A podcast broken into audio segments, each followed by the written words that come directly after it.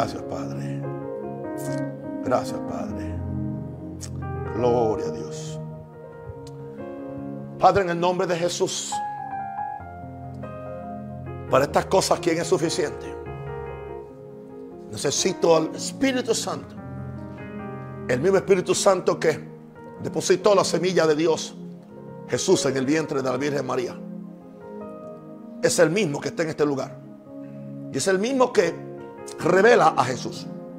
Glorifica a Jesús. Y pone toda la atención, la cámara la pone solamente en Jesús. Para que Jesús sea exaltado. Jesús dijo, si fuere exaltado, atraeré muchos a mí. Quiero decirte, querido amigo y hermano, no te conformes con una religión condenatoria o libertina. Los dos extremos son diabólicos. Concéntrate en Jesús. Porque toda nuestra vida está en Él. Él dijo, yo soy el camino, la verdad y la vida. Y hoy yo quiero decirte que mi mayor, que mi deseo mayor es hallarme en Jesús. Mi deseo mayor es hallarme en Jesús. Padre, pido la revelación para tus hijos que reciban la palabra del Señor. En Filipenses 3:9, estas son las palabras del apóstol Pablo, un hombre que amaba a Jesús, un hombre que había sido cautivado por Jesús, un hombre que Jesús se le reveló el camino a Damasco y nunca siguió siendo él mismo. Dice el verso 9, y ser hallado en él, ese él se refiere a Jesús. Él quería ser hallado en Jesús. No teniendo mi propia justicia, que es por la ley, sino la justicia que es por la fe de Cristo. La justicia que es de Dios por la fe. Y aquí está la pasión y el amor de Pablo, a fin de conocerle a Jesús.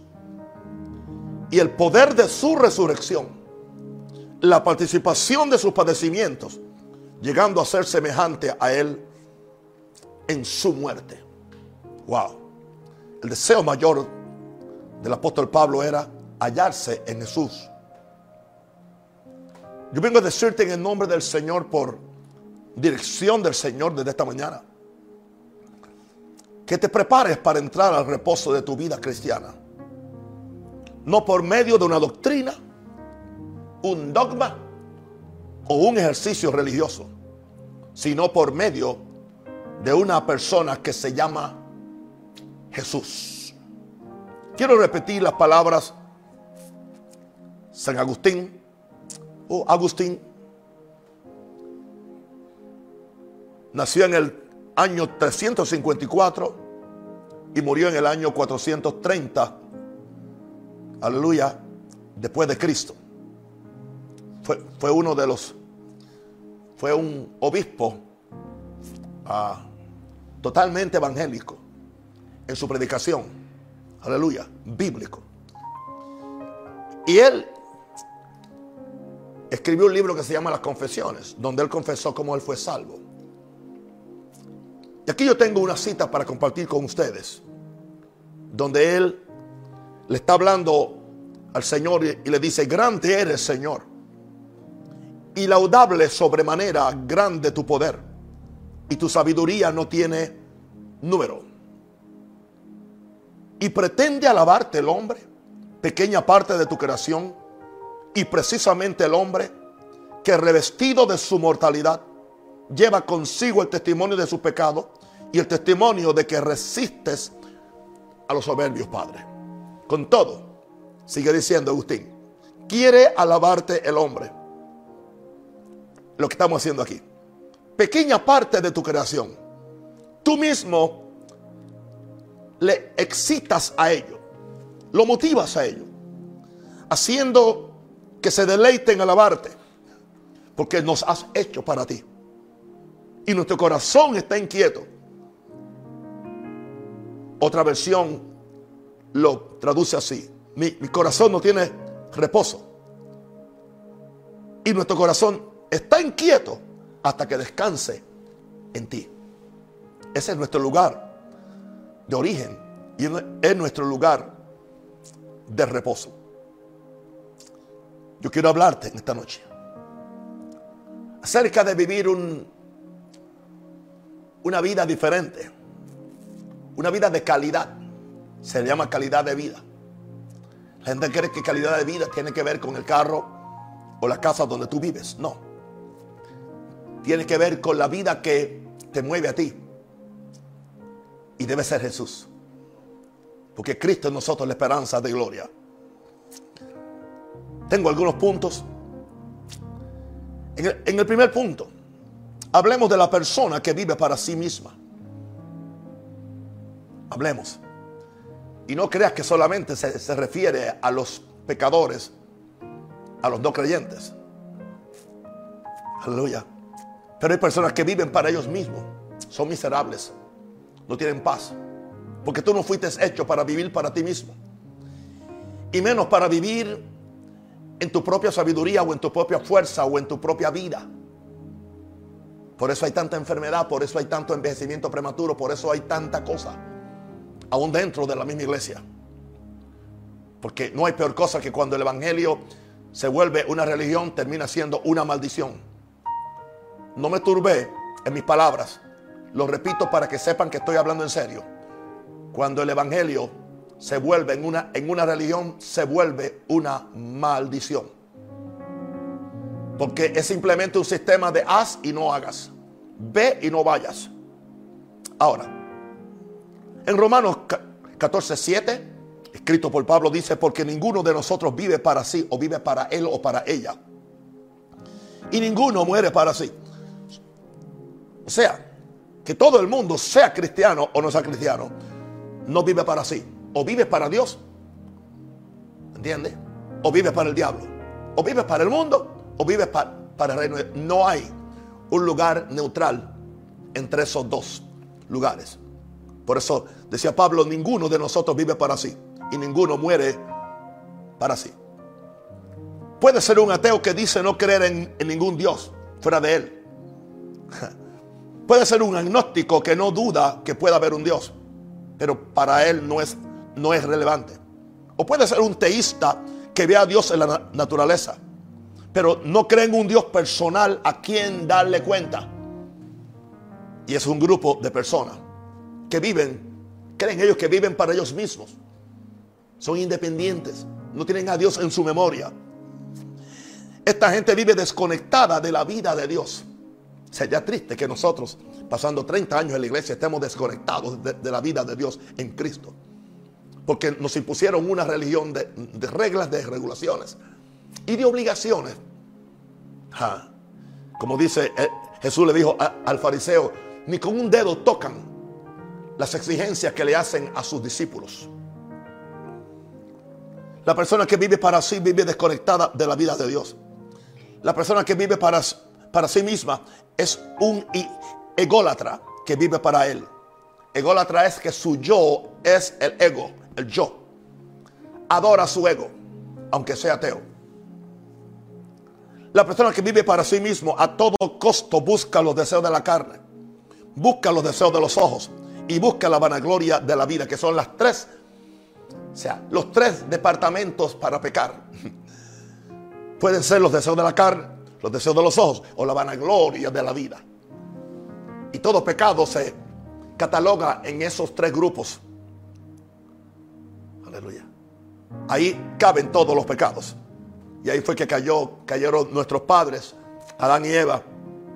Cayeron por los deseos de la carne al ver que el árbol era agradable al estómago.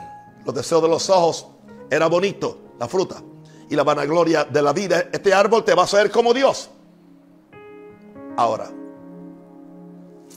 la persona que vive para sí misma, claro, tiene reglas, establece códigos morales y de conducta humanistas por los cuales se siente bueno se siente justo.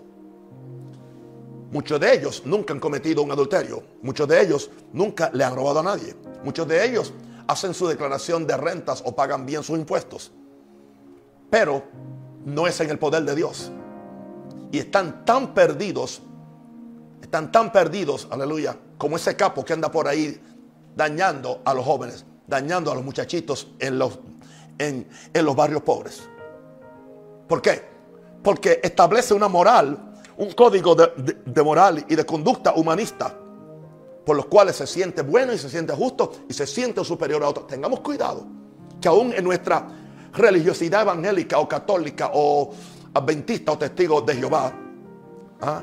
no establezcamos nosotros códigos morales y de conducta y creyendo que con eso somos superiores a los que no hacen las cosas que nosotros hacemos.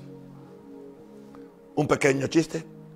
Hoy me hacen una llamada a la casa y tomo el teléfono y una señora muy amable y me dijo,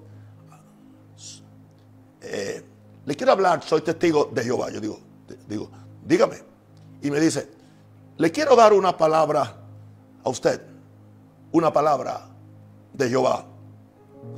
Y yo le digo, bueno, mi, hermanita, sucede que yo oré hoy cuatro horas y Jehová Dios habló conmigo. Así que ya Él me dio toda la palabra que yo necesito para el día. Pero Dios me la bendiga. Espero que siga haciendo un buen trabajo. La traté con amor, la traté con justicia y no la golpeé. Aprendamos eso. Que no le tiremos la puerta en la cara a los testigos de Jehová. ¿Entiendes? Que no los tratemos sin el amor de Dios. Y lo mismo con cualquiera otra religión, aunque fuera una religión musulmana o mormona. Es un pequeño eh, consejo que nos puede ayudar muchísimo. Ahora, ahora, veamos la persona que se refugia en una religión. Estos son los más peligrosos, porque se refugia en una religión. Pablo fue a Atenas, en la plaza principal de Atenas que se le llama el Areópago. Está en Hechos 17, 22 al 23. Dice, entonces Pablo, puesto en pie, en medio del eh, Areópago dijo, varones atenienses, en todo observo que soy muy religiosos, muy cumplidores, porque pasando y mirando vuestros santuarios, o sea, había muchos templos, muchas estatuas, muchos santuarios en esa plaza. También hallé también un altar en el cual estaba esta inscripción. Y tenía un altar que decía al Dios no conocido. O sea, por si acaso se le había olvidado un Dios, pues vamos a hacerle un altar a un Dios que no conocemos, al que vosotros adoráis, dice Pablo, pues sin conocerle es a quien yo os anuncio. O sea, Pablo se pegó por ahí. No que necesariamente ese era el Dios que ellos tenían ahí, pero Pablo como un hombre sabio y a veces un poco astuto dijo, bueno, pues yo voy a hablarle del Dios no conocido. El Dios que ustedes no lo conocen, yo lo conozco. Y a esas personas que le tenemos que dar cuenta. Ahora, toda persona tiene una religión, aunque no quiera admitirlo. El ateo tiene una, una religión. El naturalista tiene una religión. No le llama religión, pero es a lo que le rinde culto. Ahora se le rinde culto a la madre tierra, el día de la tierra. ¿Entiendes? Se le rinde culto ahora a la naturaleza. Bueno, porque toda persona necesita un objeto para adorar, directa o indirectamente. Por lo tanto, la persona que se refugia en una religión fabrica una religión hecha a su medida para tratar de satisfacer los anhelos de su alma y las demandas de la sociedad que lo rodea. Que, que tengamos cuenta que los que somos cristianos evangélicos o pentecostales o lo que seamos, no, no tengamos una vivencia adentro del verdadero Jesús y estamos cumpliendo por fuera como los fariseos todas las exigencias y las demandas que nuestros líderes esperan de nosotros o que nuestros hermanos esperan de nosotros, pero que no hay una verdadera salvación o un, un verdadero encuentro con Jesús. Por eso hay tanto evangélico miserable. Ahora, ¿qué sucede? Toda religión produce un orgullo, un orgullo en el hombre o en la mujer que lo hace sentir orgulloso de sus rituales, de sus credos y sus actividades religiosas. Por eso encontramos diferentes rituales, diferentes aún dentro de nuestra fe cristiana.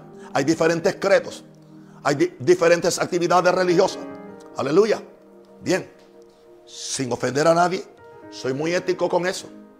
Tienes a los católicos. Dice, somos la única iglesia. Y donde único hay salvación es entrando por la iglesia. Wow. Entonces, ese departamento es muy chico. Aleluya. Porque fuimos la primera iglesia. Y no vamos a discutir históricamente eso porque este nunca es mi propósito. Pero qué? Orgulloso. Tenemos, nuestros rituales son especiales. Bueno, innegablemente que, que la misa es muy bonita. Pero es un ritual. Otros tienen sus credos, sus credos, no, lo que creemos, porque nosotros tenemos las creencias correctas. Tenemos 20 credos que definen quiénes somos nosotros. Los evangélicos somos muy dados a eso. Otros, especialmente los que nos llamamos pentecostales, nuestras actividades religiosas, como las glorificamos. Y tenemos un gran orgullo en rituales, en credos, en actividades religiosas. Se fundan denominaciones de acuerdo a credos, se, se fundan ministerios de, acuerdo a preferencias y de acuerdo a actividades religiosas. Y el, peligro es cuando creemos que solamente este grupo es y aquel grupo no es y aquel grupo no es, hermano. Lo siento mucho. El cielo es más grande que eso. Ahora, aún el cristianismo puede convertirse en, una religión donde gente se refugia aún sin conocer al verdadero Dios y al Señor Jesucristo. Yo pertenezco a esa iglesia. Una pregunta, ¿perteneces a Jesús? Jesús es más grande que cualquier iglesia. Jesús es más grande que cualquier credo. Un credo no murió por ti. Amén. ¿Ah? Un ritual no murió por ti. Es más, un ritual no vive por ti hoy en día. Yo no tuve en esta mañana comunión con un ritual ni con un credo, ni aún con, mi disciplina de oración. Yo, yo tuve en esta mañana, aleluya, comunión con mi Jesús. Y ahí es que Él me dio ese cántico que ustedes escucharon al principio. Porque Él es una persona real. Y está real aquí en la tierra. Cuando tú lo llamas y cuando tú le adoras. Por lo tanto, querido amigo y hermano, yo sé que me están escuchando diferentes personas. Yo tengo hermanos de diferentes iglesias. Tengo personas que no tienen ninguna fe. Quizás haya alguien que ni cree en Dios. Sígueme escuchando. Aleluya. Para que el Espíritu Santo trate contigo. No, no, no un rosario. Porque yo no puedo convencer a nadie de pecado. Es el Espíritu Santo quien convence de justicia, pecado y juicio. Y Él lo hace muy bien. No te, no te refugies en una religión con un Dios histórico o un Dios distante. Qué triste cuando las denominaciones tienen que, tienen que decir, uh, somos históricos porque fuimos los primeros. O fuimos históricos por lo, por lo, por lo que pasó 100 años atrás. O fuimos históricos por lo que pasó 50 años atrás. O por lo que pasó 10 años atrás. Es un punto de referencia muy débil, por cierto. Aleluya. Porque el poder de esta fe en Jesús no está en la historicidad de tu denominación, sino que está en la realidad del cambio que están experimentando los que están adorando ahora en ese lugar o en ese culto. Porque por sus frutos los conoceréis. Así que no te refugies en una religión con un Dios histórico o un Dios distante. Un Dios distante, el Dios que está en los cielos. Pero Dios vino a la tierra y aún está operando en la tierra por medio del Espíritu Santo y por medio de Jesús, que está disponible para que tú le adores, le sirvas y lo conozcas.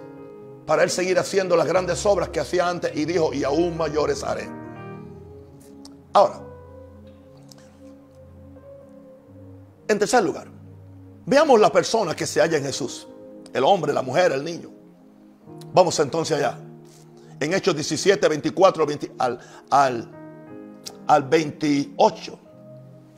Todavía está hablando Pablo allá en el Areópago. Y sigue diciéndole, el Dios que hizo el mundo y todas las cosas que en él hay, siendo Señor del cielo y de la tierra, no habita en templos hechos por manos humanas. Hello. Estamos teniendo templo aquí. Estamos teniendo iglesia aquí. Yo no he perdido mi espíritu de adoración se ha incrementado creo que 100 veces más que lo que era antes. Aleluya. Siento aquí a Dios igual que lo, como lo siento allá en un templo hecho por manos humanas. Ni es honrado simplemente por manos de hombre, como si necesitase algo de nosotros. Pues Él es quien da a todos vida y aliento y todas las cosas. Y de una sangre ha hecho todo el linaje de los hombres para que habiten sobre toda la faz de la tierra y les ha prefijado un orden de los tiempos y los límites de su habitación. Y mira el propósito por lo cual Dios ha hecho a los hombres y mujeres, para que busquen a Dios, para que busquen a Dios. Y eso no puede terminar el día que nos convertimos. Todavía estoy buscando a Dios. Para que sigan buscando a Dios.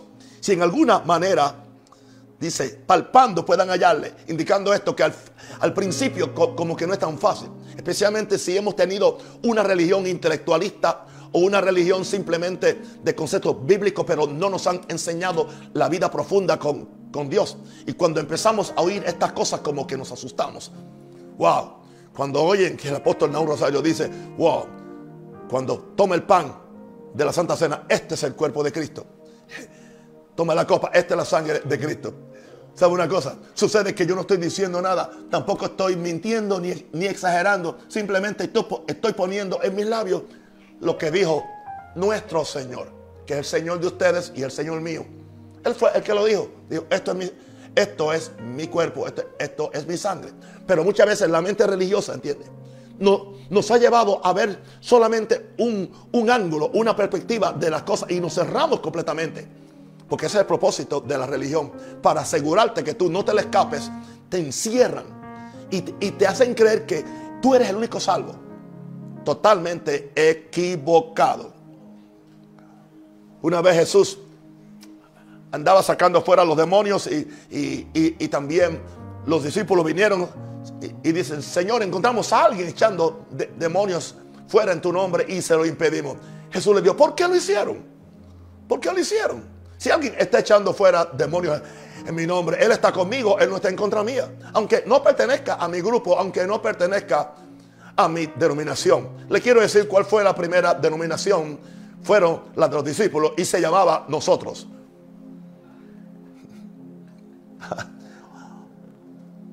Pero estamos aquí para que busquemos a Dios.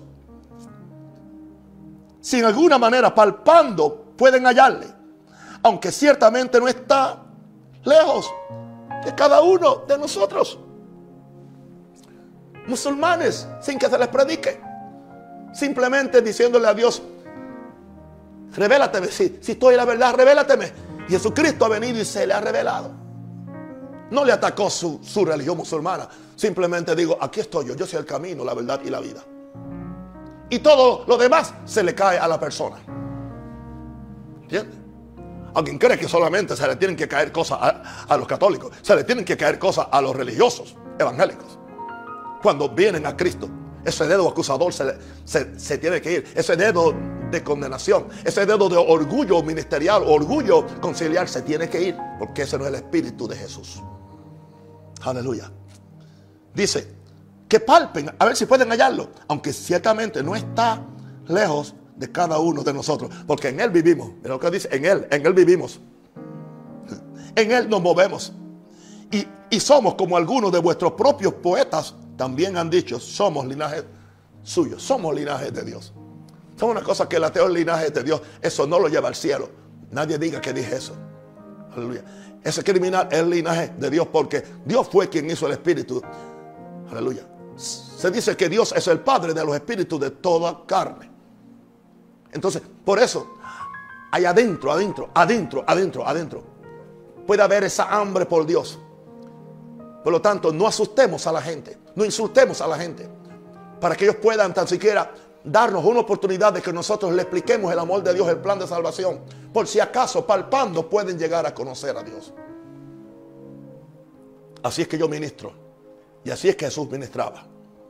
Ahora, el hombre fue hecho para contener a Dios y fuera de Él está completamente vacío. Hay un espacio en nosotros que es tan grande que solamente Dios lo puede llenar.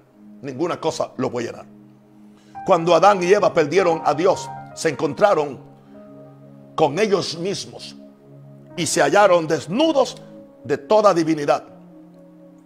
Y, fue la primera vez que tuvieron miedo. Fíjense que Dios, Dios los andaba buscando, sabiendo ya que estaban perdidos. No fue Dios quien se alejó de ellos, no fue Dios quien se escondió de ellos, fueron ellos los que se escondieron. Nos escondimos porque tuvimos miedo. ¿Y por qué tuvieron miedo? Porque estamos... ¿Y quién te dijo que está desnudo? Como dijo alguien, aleluya. Dios dice, no importa si vienes a donde mí con un bikini, pero arrepiéntete. ¿Entiendes? ¿Ok? Arrepiéntete. Porque al, arrepentirte, te, te vas a vestir bien. Te vas a vestir con honestidad. Estoy poniendo eso en el contexto, en el jardín del Edén. Estaban desnudos. Y, y por eso no querían enfrentarse con Dios. Y quisieron compensar su pérdida del vestido de gloria con un vestido de hojas.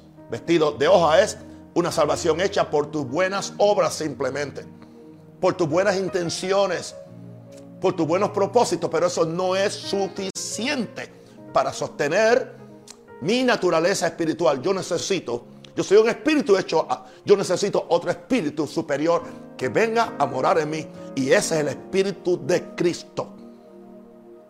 Que es diferente al espíritu de Dios.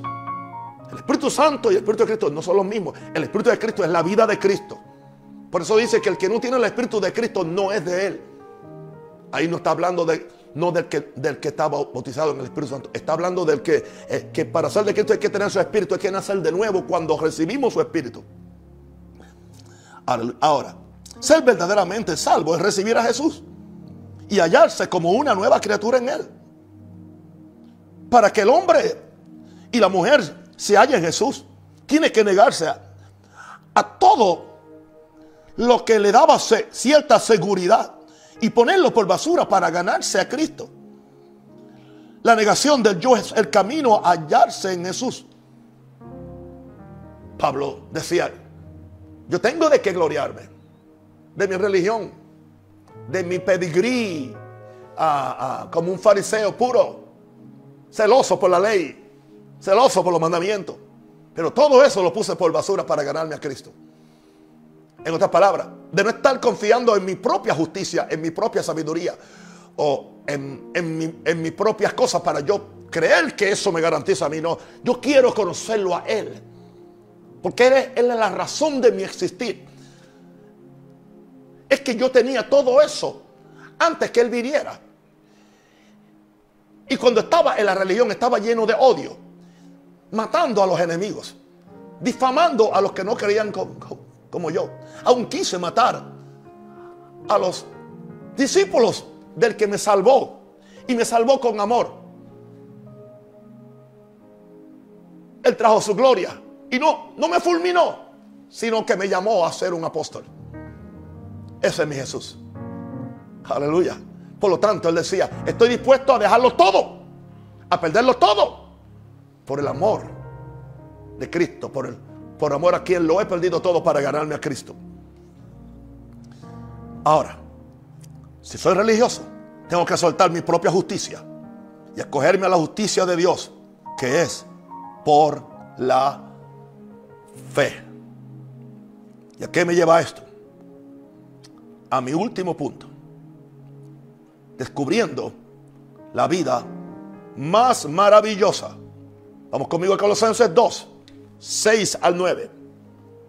Por tanto, de la manera que habéis recibido al Señor Jesucristo, andad en Él. ¿Cómo? Arraigados y sobreedificados en Él y confirmados en la fe, así como habéis sido enseñados abundando en acciones de gracias. Mirad que nadie os engañe por medio de filosofías y huecas sutilezas según las tradiciones de los hombres, conforme a los rudimentos del mundo y no según Cristo. Porque en Él, en Cristo, habita corporalmente toda la plenitud de la deidad. El que se halla en Jesús cesa de sus labores para ser santo, por lo que la ley le demanda. Usted dice, pero él habló de los mandamientos, claro. Y seguimos guardando los mandamientos, pero ahora es una ley superior porque ahora es ahora es Cristo en nosotros quien guarda los mandamientos, porque lo que era imposible para la, para la, para la, para la ley, porque era débil por la carne, Dios enviando a su Hijo en semejanza de carne de pecado y a causa del pecado, condenó al pecado en la carne para que la justicia de la ley se cumpliese en nosotros, que no andamos conforme a la carne, sino conforme al Espíritu. Andar conforme a la carne es andar conforme a la fuerza mía. Lo voy a hacer a la fuerza. Hermano, hemos estado tratando de cambiar la gente a la fuerza, a puñetazo limpio, a, bibliazo limpio, a espadazo. La espada, y salgo la espada, y saqué la espada. Mm. Estaba leyendo un testimonio de, de un hombre santo de Dios que después descubrió a Jesús. Y después Jesús ya hasta venía con él casi siempre a las dos y media de la mañana se, le aparecía y tenía comunión con él. Pero al principio eran dos predicadores del machete. Y un día macheteó a la iglesia. Y cuando Jesús viene y le dice, ¿cómo te sientes? No, me, siento muy bien. Los macheteé con la palabra. Jesús dice, ok, los matates. Ese no soy yo. Ese no soy yo. Porque Jesús puede, puede, puede venir a él, la mujer tomada en el acto de, adulterio, perdonarla, ayudarla. Y después que ya la perdona y, la libra de un linchamiento religioso, linchamiento religioso, eh, escuchen esa expresión, aleluya, le dice, ¿dónde están los que te acusan? No están, vete en paz. Y aquí viene ahora la responsabilidad de la ley de Jesús. Y no peques más, porque yo te he hecho libre. Y yo, yo te he dado ahora el potencial para tú vivir en santidad y nunca regreses a esa prostitución de la cual te acusaban. No que la, no que la acusación era falsa, pero no sabían cómo dirigirte a mí o cómo dirigirte a Dios. Ese es el problema. Ahora, en esta calidad de vida de la cual estamos hablando, aleluya, el que se halla en Jesús cesa de sus labores para ser santo por lo que la ley le demanda. Su confianza nunca, nunca está en su vida natural, sino en la nueva vida de Jesús. Por eso yo cultivo esta relación con Jesús. Y me doy cuenta que mientras más yo cultivo esta vida con Jesús, se me hace muy llevadera. Se me hace muy fácil predicar. Se me hace muy fácil orar. Porque aún podemos caer en el gran error de tratando de, llegar al Padre en nuestra propia fuerza con nuestros ejercicios o con el esquema que tengamos aún del tabernáculo o aún el, con el esquema del Padre nuestro. Los podemos convertir en esquemas, en métodos y nos olvidamos que es Jesús el que lo hace. Eso no indica que los esquemas están equivocados, la forma como lo, los aplicamos. Ahora, esta persona que ha, ha, ha descubierto la vida más maravillosa, él, él o ella han descubierto algo más, aún más poderoso que la fe en Dios. Ha descubierto la fe de Cristo dentro de él, haciendo todo lo que la ley o sus mejores esfuerzos no podían hacer. Decía Pablo, con Cristo estoy juntamente crucificado, ya, no vivo yo, más vive Cristo en mí. Y decía, y lo que ahora vivo en la carne, escuche esto, lo vivo por la fe del Hijo de Dios. Es la de Él, en mí. Quien me amó y se entregó así mismo por mí. En otras palabras, si se entregó a sí mismo por mí cuando yo era un pecador, cuando era un adúltero, cuando era un capo, cuando era uh, un, un, un mujeriego, cualquier pecado que tú quieras poner. Ahora que soy hijo de Dios, ahora que estoy haciendo todo lo posible para agradar a Dios, hoy se va a seguir entregando a mí. Pero Él se va a seguir entregando a mí en la medida que yo lo adore, que yo lo busque y que yo trate de tener una amistad continua con Él diariamente. Porque Él me dijo, él me dijo, soy el camino, la verdad y la vida. Y también Él es el autor y consumador de mi fe. No puedo tener una vida victoriosa fuera de mi relación y mi comunión y mi amistad con mi Jesús. Wow. Ahora, Él, esta persona, ha descubierto algo más poderoso que la fe en Dios. Ha descubierto la fe de Cristo dentro de Él, haciendo todo lo que la ley o sus mejores esfuerzos no podían hacer. Él ha dejado de producir para ser la rama donde cuelga el fruto del Espíritu. Él ha dejado de producir por sus labores y ahora Él se ha colgado en la rama que se llama Jesús, que no es otra cosa que el fruto de Cristo.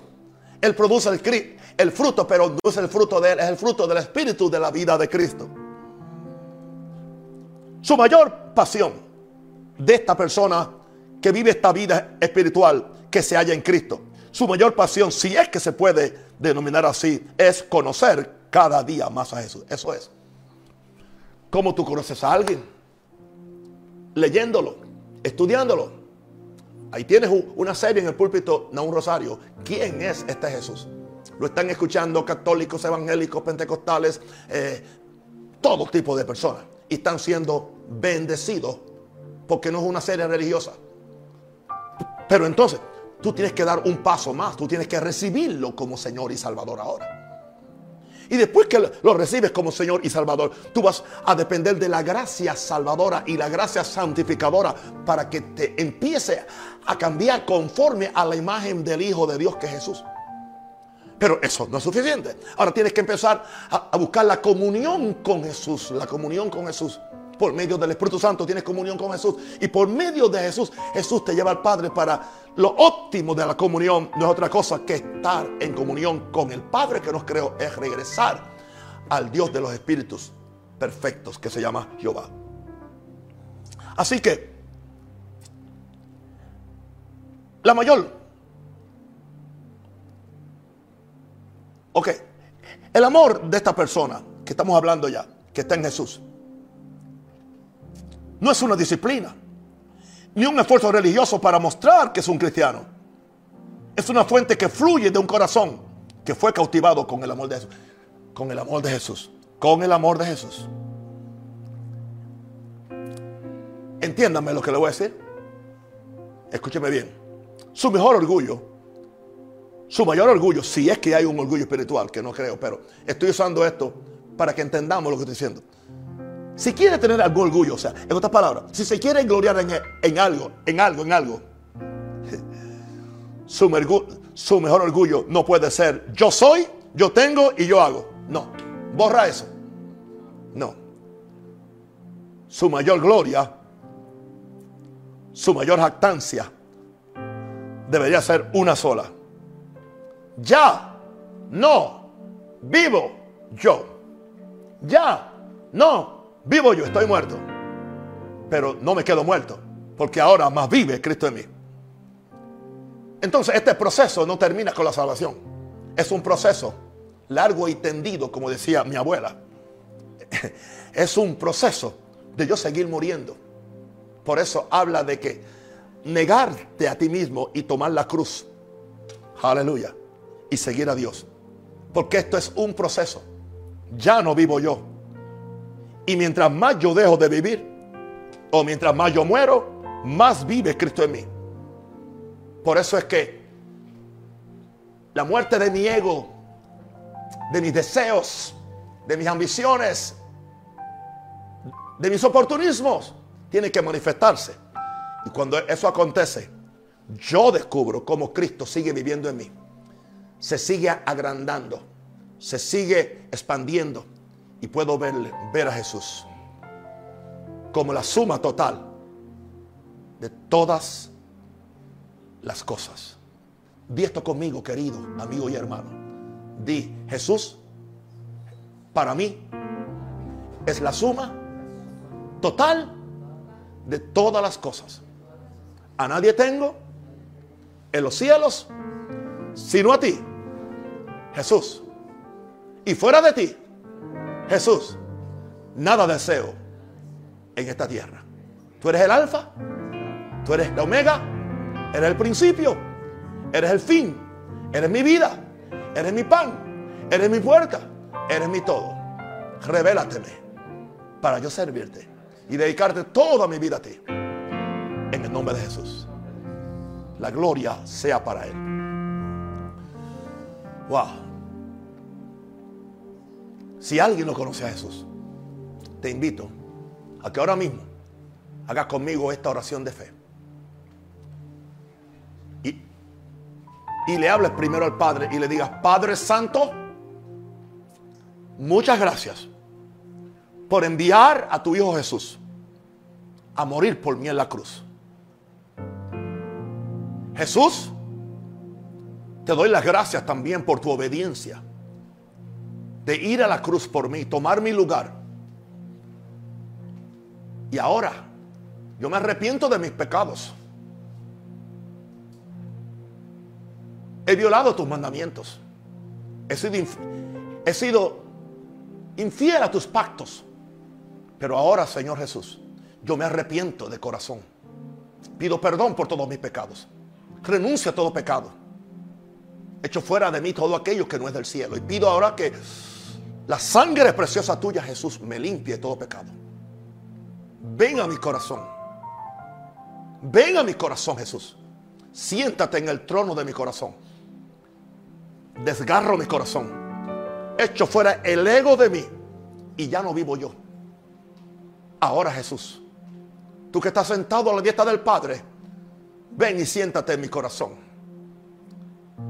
Y que los ángeles escriban mi nombre en el libro de la vida.